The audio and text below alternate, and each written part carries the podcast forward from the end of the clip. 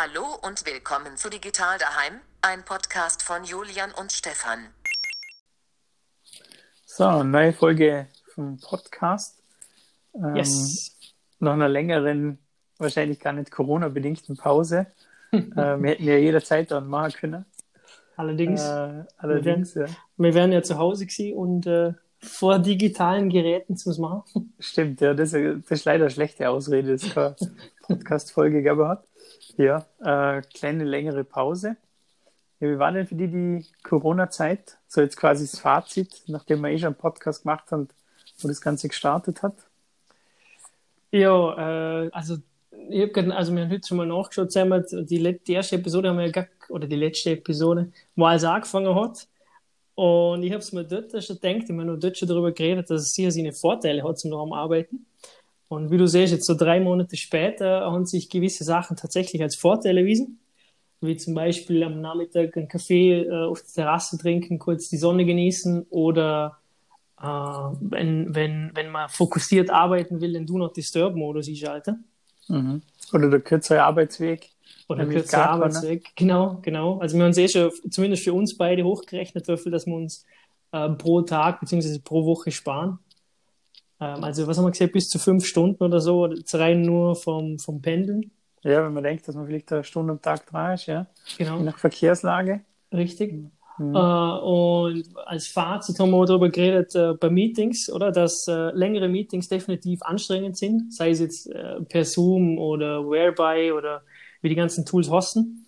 Ja. Ähm, aber bei kürzeren Meetings, also wie, keine Ahnung, unter einer Stunde, Stunde oder so, haben sich diese Online-Tools oder das Online-Medium zumindest aus meiner Sicht sehr vorteilhaft erwiesen, weil äh, dieses Dazwischenreden oder diese Seitgespräche, die dann teilweise Meetings lauter machen, weil sich, weil sich das hochstachelt, das lauter Reden, ähm, hat es online, in diesen Online-Meetings nicht gegeben. Mhm. Äh, das zwingt dann eigentlich zu einer besseren Meeting-Kultur, gell? Das ist schon spannend. Ja. Also, weil du jetzt gesagt hast, oder? Man hat ja, mit, man hat ja noch gelernt, äh, man mutet sich selber, wenn man nicht am Reden ist. Genau. Äh, man lässt jemanden ausreden, weil es meistens blöd war, zum gleichzeitig zum Reden. Dann sprich nämlich eine leichte zeitliche Verzögerung oder so. Und dann siehst du was, dann stoppt er wieder, dann redet er wieder und du redest gerade, das ist immer blöd, oder? Also mhm. du, du gibst dem mehr Freiraum, dem Gespräch quasi, nimmst dir ein bisschen zurück. Es hat schon interessante Auswirkungen auf Gespräche, finde ich. Voll, voll. Also das, das habe ich durchaus als positiv empfunden. Ich habe den aber und, tatsächlich mal kurz recherchiert, Entschuldigung, dass ich unterbreche, ja, warum denn so lange Meetings so anstrengend sind.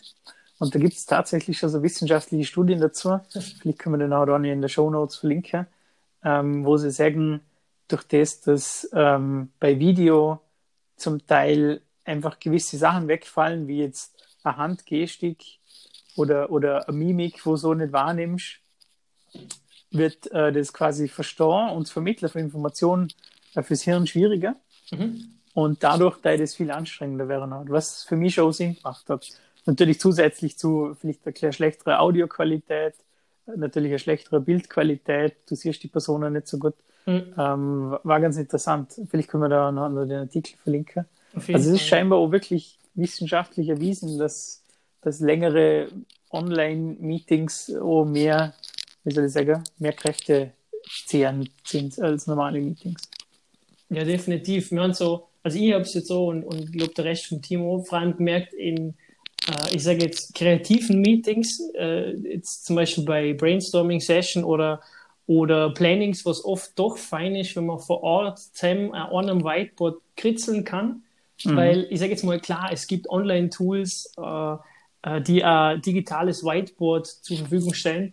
Aber es macht dennoch was anderes aus, zum Zemmert äh, vor der Wand stehen, kritzeln, zeichnen, äh, gemeinsam Sachen korrigieren oder mal kurz und da. Also die, dieses, ich weiß nicht, wie ich sagen soll, aber ich bin sonst ein Mensch, der, der sehr auf Online-Tools setzt und wirklich viele Online-Tools äh, im Einsatz hat und eigentlich mhm. meistens eine Alternative sucht zum analogen äh, Weg. Aber das hat mir dann teilweise schon gefällt.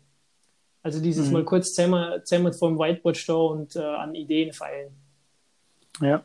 Das, ja, durch das, dass wir ein verteiltes Team sind, haben wir, wie soll ich sagen, den Physikal, die, die Erfahrung nicht gemacht vom physikalischen mhm. Zusammenstehen. Mhm. Darum ist uns das jetzt auch nicht aufgegangen. Aber ich kann es natürlich voll nachvollziehen, dass es einfach ist, wenn du im selben Raum bist, vom Clear Whiteboard. Ähm, ja, logisch. Das ist natürlich, hat schon andere Qualitäten. Ja.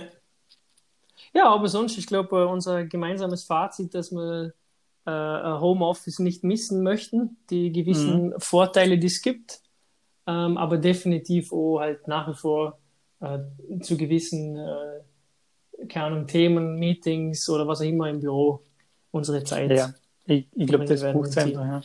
Und ja. ich denke, es ist schon auch so, ähm, dass eine gewisse Disziplin braucht im Homeoffice.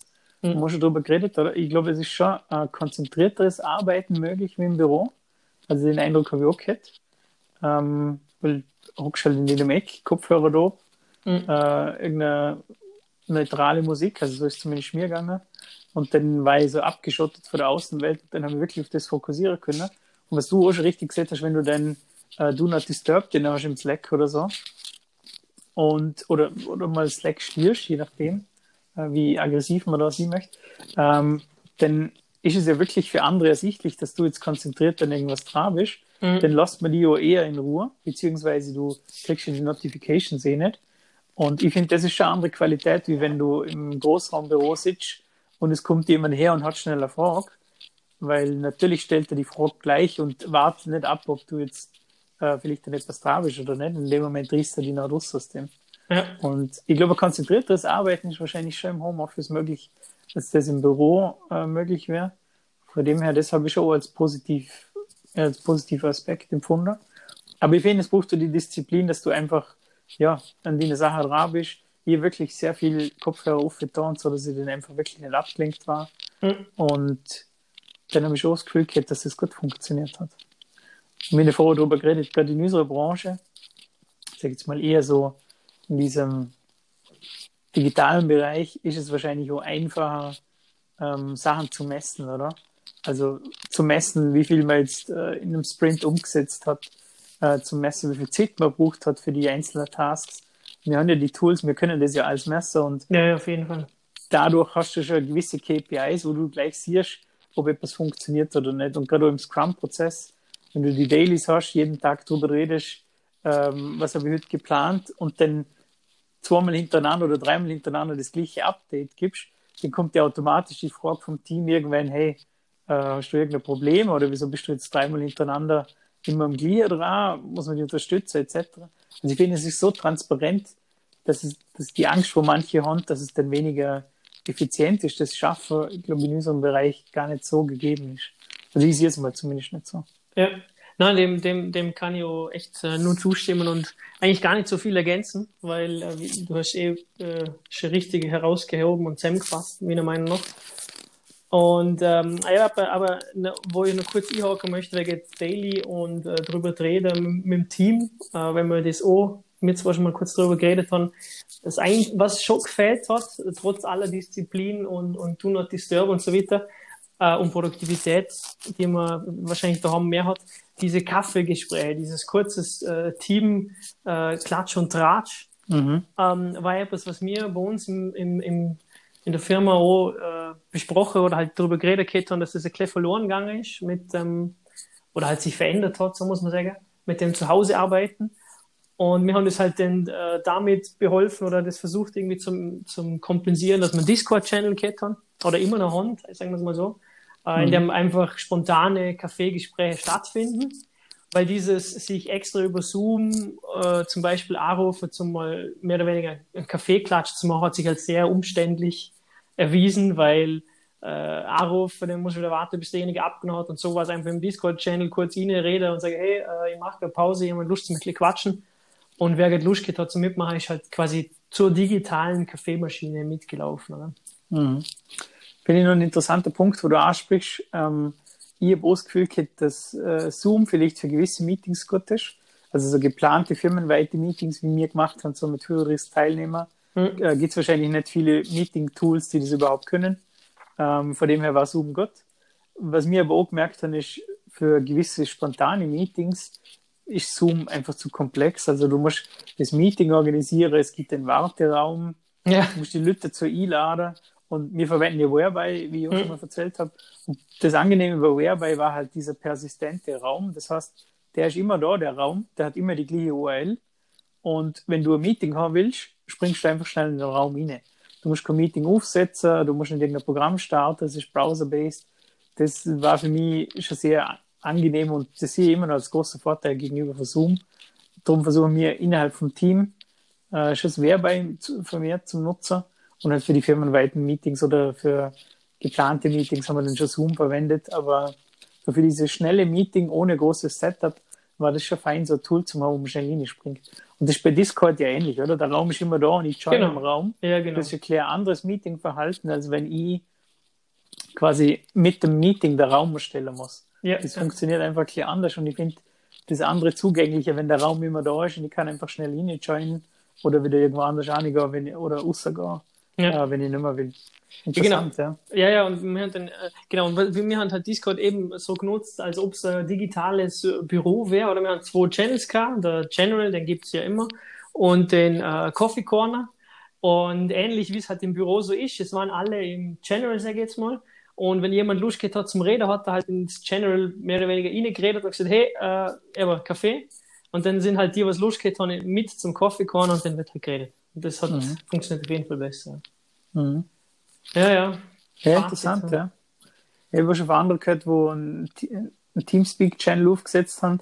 Und ja. ist ja ähnlich wie bei, bei Discord in dem Fall. Äh, ich glaube, dass das schon nochmal eine andere Art von Meetings erlaubt oder eine andere Art von Kommunikation. Wenn du spontan irgendwo zu einem Gespräch zu, zugehen kannst und mhm. wieder rausgehen kannst. Ich finde, das hat schon was. Also ich finde, die Tools, die das ermöglichen, ähm, ja, führt zu einer besseren Kommunikationsart und Weise, wie ich das Gefühl, weil es ein bisschen näher am, am realen Lehrbereich ist. Das wollte, das wollte ich gerade auch sagen, weil für mich war auch, weil wir dann aber anfangs im Team auch geredet haben, ja, rufen hat einfach Arbeit, Lust haben zum Reden. Und ich sage jetzt mal, sieht, spätestens sieht WhatsApp und Co. ist das einfach sowieso schon zurückgegangen, dieses einfach mal kurz anrufen und fragen, hey, wie geht's? Das ist meistens durch ein Message ersetzt worden.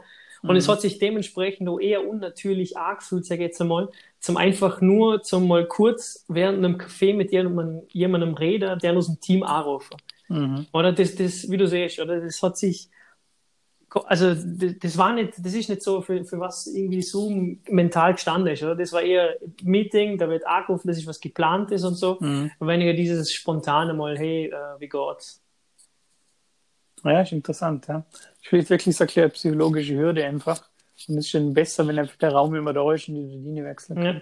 Ja, halt, ich, also, ich assoziiere viele, viele Anrufe eben mit einem Meeting-Charakter, oder? Weil wenn ja. jemand anruft, dann will ich was ganz Bestimmtes meistens äh, mhm. Äh, und mit, kommt mit einer gewissen Zielsetzung in den Anruf hinein. Jetzt natürlich nicht unbedingt im privaten Bereich, aber halt, äh, ich sage jetzt mal, schon fast für die Mehrheit meiner Anrufe oder so. Äh, und genau denselben Charakter hat das mit dem Zoom gehabt, oder? Mhm. Ja, stimmt. Ja, ich glaube, das. Äh, oder willst du noch irgendwas ergänzen zum Fazit Homeoffice? ja, nein, nein, ich denke, äh, wir haben halt auch Glück in unserer Branche, oder? Ich meine, es hat viele Branchen auch natürlich brutal hart getroffen. Ja. Tourismus und so. Ja, da haben wir natürlich auch in mhm. unserer Branche, sag ich jetzt mal, den Vorteil, dass man relativ leicht digital Geschäftsprozesse abbilden kann oder Meetings etc. Mhm. Ähm, und, und jetzt nicht arg, wie ist auf, auf persönliche Meetings, oder? Es gibt sicher auch ganz viele, oder halt oh, einen Arbeitsplatz, wo du halt wirklich physikalisch da sein musst, weil du bei einer Maschine bedienst oder so, oder? Ja. ist natürlich der große Vorteil durch das, dass wir im digitalen Bereich sind, dass man das einfach vor der Homos genauso gut, oder behaupte mal genauso gut machen kann, wie wenn man jetzt im Büro ist. Ähm, ja, Na, aber ich sehe ja auch ein positives Fazit. Natürlich äh, war das nicht für alle Branchen so, aber ähm, sehe das schon so, ja ja. in diesem Bereich. Ja, wenn du gerade für diesen Bereich redest, äh, das hat ein, ein, ein Freund aus der Firma hat mir das äh, geteilt. Ich habe es leider noch viel zu wenig gelesen, immer nur ein bisschen reingestöbert. Äh, und zwar das GitLab Team Handbook. Äh, GitLab gehört jetzt zu äh, einem von der größten Firmen, die nur oder die Haupt, ja, ich glaube nur sogar äh, remote arbeiten. Und mhm. die haben äh, aber ein Handbook, das ist online, können wir gerne in die, in die Show Notes hinein tun. Und das, Auf jeden Fall, ja. Und das hätte, wenn es ausgedruckt wird, das schrieben sie auf der Webseite 7000 Seiten. Also das mhm. beinhaltet alles Mögliche, von Kultur über Kommunikation, äh, über Style Guides, Roadmap, äh, CEO, äh, ähm, wie soll ich sagen, Statements, zum halt die Vision teilen, Leadership, Engineering Tools und Sachen, Marketing, wie vermarktet sich GitLab und alles. Das ist so ihr, ihr komplettes Knowledge, ist Open Source, also vieles, meine, da werden sie auch nicht alles, was äh, quasi Firmengeheimnisse, aber, aber das Ding ist Open Source, du kannst sogar Pull Requests machen für Improvements mhm. oder Clarifications, wenn irgendwas hast. Uh, und habe ich auch sehr spannend gefunden. Also, ja. ja, klingt gut. Ich weiß nicht, ob ich da schon mal drüber gestolpert bin oder nicht, aber wenn es 7000 Seiten hat, habe ich sicher noch nicht alles gesehen. ja, also, wo ich das erste Mal gesehen habe, weil das erste Mal denke, ja komm, ich druck's halt aus oder so, dann kann ich so ein bisschen als äh, immer wieder Nachschlagewerk oder halt, weil manche Sachen mag ich einfach aus, mag ich ausgedruckt ganz gern. Ziemlich analog von dir, Stefan. Ja, ja, aber wo ich gesehen habe, 7000 Seiten, denke okay. ja, aber sei ehrlich, du hast trotzdem ausgedruckt, oder? Einfach im Büro. ja, genau. Einfach im Büro. So über die Nacht und am, also am, Fre ja. am Freitagabend und am Sonntag, äh, Montagmorgen habe ich es geholt. über mehrere Wochen hinweg und dann immer aktenweise die, die Ausdrucke handelt. Ah je, ah je. Ja, cool. Ja, apropos noch, hey. Ja, apropos, ja. Apropos hey, hey, hey. genau, ich wollte gerade sagen, wenn wir vorhin darüber geredet haben, so Thema mehr Richtung Innovation, was gibt's Neues? Ähm, hey hat gelauncht als, als E-Mail-Service von der Macher von Basecamp, oder? Mhm. Wenn ich nicht falsch informiert bin. Äh, ja, habe ich auch so im Kopf, ja. Und sie sagen, sie machen E-Mail neu oder sie verbessern eigentlich alles, was schlecht ist an E-Mail, oder? Das ist ein ihr. Das war ihr, ihr Catch, ja, quasi, oder ihr, ja, ihr Catchphrase, ihr, ihr Promise und ihr Standpunkt, ja. Und wir haben vorhin mal drüber geredet, du hast kurz ausprobiert, hast gesagt, nicht mhm. im Detail, aber kurz ausprobiert. Ja. Und ja, vielleicht können wir mal für die, wo es noch nicht kennen, kurz drüber reden. Also, ich, ich habe es nicht ausprobiert bisher. Ähm, habe jetzt auch nicht vorgehört zu einem anderen E-Mail-Service zum Wechsel, aber ich habe halt auch äh, mal kurz durchgelesen, was sie so als Feature bieten. Und was ich ja grundsätzlich ein spannender Ansatz gefunden habe, war dieses E-Mail als Opt-in. Das heißt, du musst eigentlich jeden, jeden, jeder, der dir E-Mail schreibt, das musst, musst, du zuerst mal bestätigen, dass es überhaupt in die normale Inbox kommt, oder? Die nennen sie nicht Inbox, ja, so eine Inbox, Inbox ja, genau. Ja, was denn statt ist für Improved Inbox oder was ist die, die Idee äh, bei na, Inbox? Äh, sie sagen aber, your, also ich bin gerade auf der Seite, uh, ja. your inbox is very important. Immediate emails go from people or services you care about. Und das okay. ist aber dieses im, oder für important und immediate E-Mails. Deswegen okay. Inbox. Ja, das ich schwierig hergeleitet, aber das ist vielleicht einfach ihr Ding. Ja. Vielleicht brauchen sie sowas einfach als, als Aufhänger. Aber ähm, das habe ich ein cooles Konzept gefunden. Also das heißt, äh, prinzipiell ist es nicht so, dass mir irgendjemand eine E-Mail schreibt oder dass, ir dass ich irgendeine Spam-E-Mail kriege. Ich muss das quasi zuerst whitelisten, ähm, damit das überhaupt in meine Inbox kommt. Und der Ansatz habe ich schon sehr interessant gefunden. Ich weiß nicht, wie du das siehst, aber das ist schon etwas, wo ich glaube, dass es E-Mail-Kommunikation schon verbessern kann, weil so nervige oder unnötige Werbung fällt natürlich durch das automatisch mal schon durch ein Raster und ist einmal nicht in meiner wichtigen Inbox. Das, stimmt. Nur, halt, ich, ich weiß nicht, ob ich meine, ich sage jetzt mal, Gmail-Filter mittlerweile so gut eingestellt habe oder so. Ich werde gefühlt sowieso nur für Newslettern überhäuft, die ich tatsächlich mal selber abonniert habe, weil ich sage jetzt mal, wenn ich dann doch irgendwo mal meine E-Mail-Adresse angebe und die ist verkauft war, was ja übrigens sehr leicht zum finden ist mit dem äh, Gmail Plus äh, Hack-Trick. Ähm, mhm. äh, was echt spannend ist, wenn du teilweise siehst, wo, wer die E-Mails an wen verkauft. Ähm, muss ich sagen, kriege ich eigentlich gefühlt erstens wenig Spam. Also ich meine, das hat Gmail voll im Griff. Keine Ahnung, wie es bei Outlook und Co. und, und den anderen Dienstleistern ausschaut. Ähm, aber nichtsdestotrotz habe ich den An Ansatz dieses Opt-in, wie du siehst, schon spannend gefunden. Also mhm. für, für, mich ist jetzt per se quasi kein Problem, dass ich das Gefühl habe, ich kriege zu viel von Leuten, die ich nicht mag. Ähm, aber, aber dennoch ist es sehr spannendes, äh, spannendes Feature, das durchaus den Value hat. Ja. Dann haben wir noch darüber diskutiert, was sie ohne haben. Da haben wir auch kurz geschaut, ob das bei Gmail nicht los oder Fall ist, aber scheinbar nicht. Ähm, sie haben äh, relativ gute Suche für Anhänge, mhm. also ein File-Browser genau. ähm, wo du nur wirklich die Anhänge siehst und wahrscheinlich erst im zweiten Schritt das E-Mail dazu, aber du kannst prinzipiell direkt durch deine Anhänge durch, äh, also du eine Liste, einfach eine Liste von nur von deinen Anhängen, ohne direkten Bezug zum E-Mail. Und mir kurz nachgeschaut, in Gmail ist wirklich so, du suchst nach E-Mails mit Anhängen, findest aber die E-Mails, aber nicht unbedingt die Anhänge als erstes. Genau, ja. Äh, was wahrscheinlich schon bei vielen Sachen Sinn macht. Ich kann mich auch sehr gut erinnern, ich glaube, äh, ich habe es ja noch kurz auf der Hey-Seite gesehen, sie sagen halt, manche verwenden halt E-Mail so ein bisschen als Archivfunktionalität. Das heißt, sie schicken sich selber irgendein Dokument oder sie kriegen ein Dokument geschickt, speichern das Dokument aber lokal nicht weg, sondern haben es einfach irgendwo in der Inbox drin. Und dann macht natürlich so eine Funktion, wo du einen File-Browser hast, extrem viel Sinn.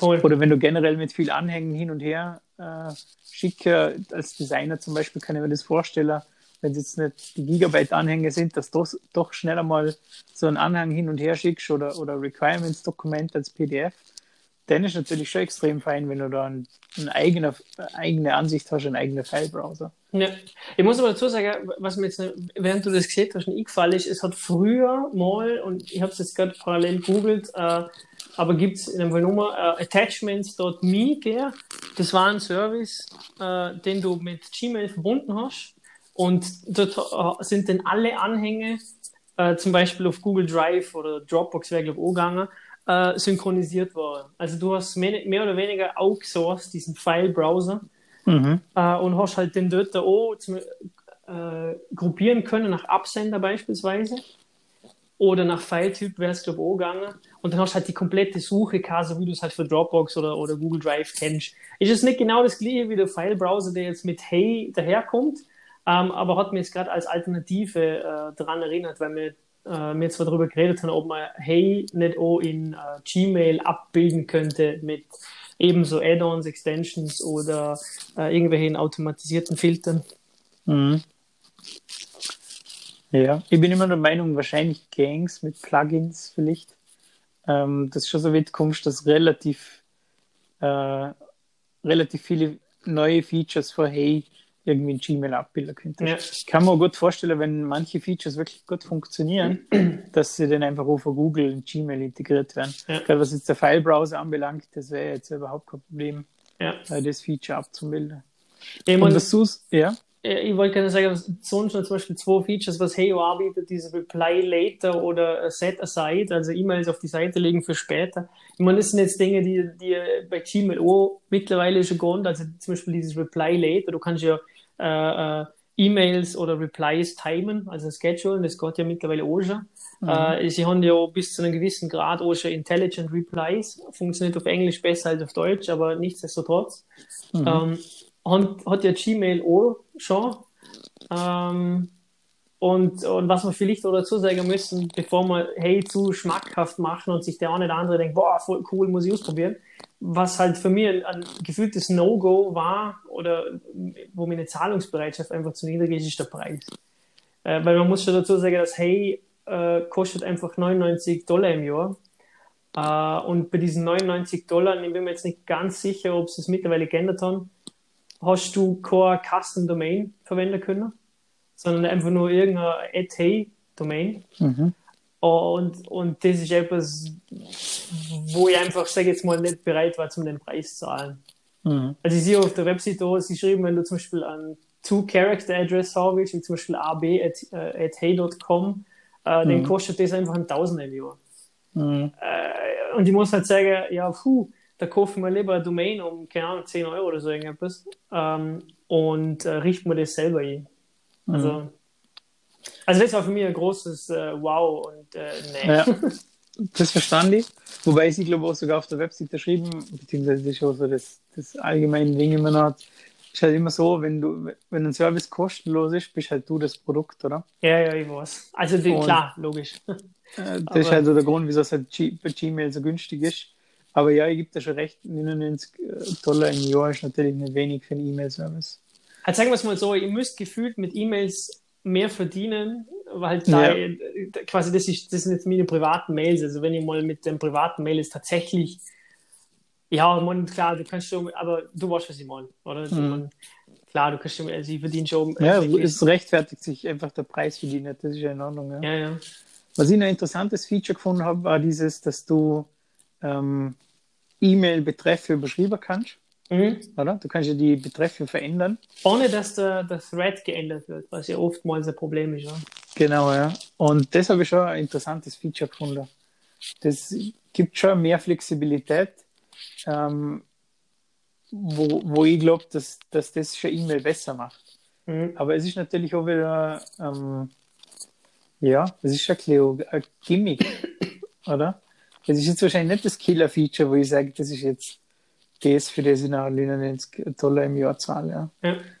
Aber vielleicht bewegt es generell etwas, ich sage jetzt mal so, vielleicht haben sie so mit ein paar innovativen Ideen, bringen sie vielleicht der E-Mail-Provider-Markt generell ein in die Richtung, ja. dass man dann vielleicht ein paar Features abkupfert und dann profitieren wir da vielleicht alle davon. Kann man gut vorstellen, dass bei Google dann auch gewisse Features so Einzug heben in Gmail. Ja, auf jeden sie Fall. probieren ja auch immer wieder mit, mit Inbox etc ja. probieren sie auch immer wieder das Ganze besser und intelligenter zu machen. Ja, ja, na, ich meine, das ist ja das Schöne an, an so äh, jungen Playern, die, wie du sagst, den Markt wieder mal ein bisschen beeinflussen oder halt äh, kurz wachrütteln, äh, weil dann eben auch die großen Player wieder mal daran erinnert werden, dass sie auch wieder mal innovativ was machen sollten oder könnten und sich nicht auf ihren äh, Marktanteilen ausruhen. Äh, mhm. ja. Ja, erinnert, erinnert mich gerade wieder an den Google-Ansatz für Google Wave weiß nicht, ob du das damals ausprobiert hast. Ich bin mir nicht sicher. Ja, Google Wave, also das, äh, dieser E-Mail-Killer von Google. Oh. Ähm, sie haben sie nachher äh, eingestampft und dann, ich glaube, es ist immer eine Open Source. Okay. Gibt immer eine Open Source Variante. Und die Idee war das halt, dass es E-Mail ersetzt. Also das war ja ein großer Anspruch, E-Mail zu ersetzen. Und da war coole Features gehabt, die haben sie dann Stück für Stück, haben sie die nachher ähm, eh in Gmail lief, glaube ich, ähm, oder in Google Plus, wobei es Google Plus ja nicht mehr gibt. Ähm, aber es war ein paar interessante An Ansätze gehabt. Können wir dann einfach mal einen Link für die Interessierten in die Show Notes hängen. Ja, auf jeden Fall. Denn äh, wir schauen, dass wir jetzt wieder regelmäßig einen Podcast machen. Sagen wir zwar immer, aber dieses Mal wirklich versprochen, oder? Genau. Passt, wir hören uns. Alles klar, Julian. Ciao.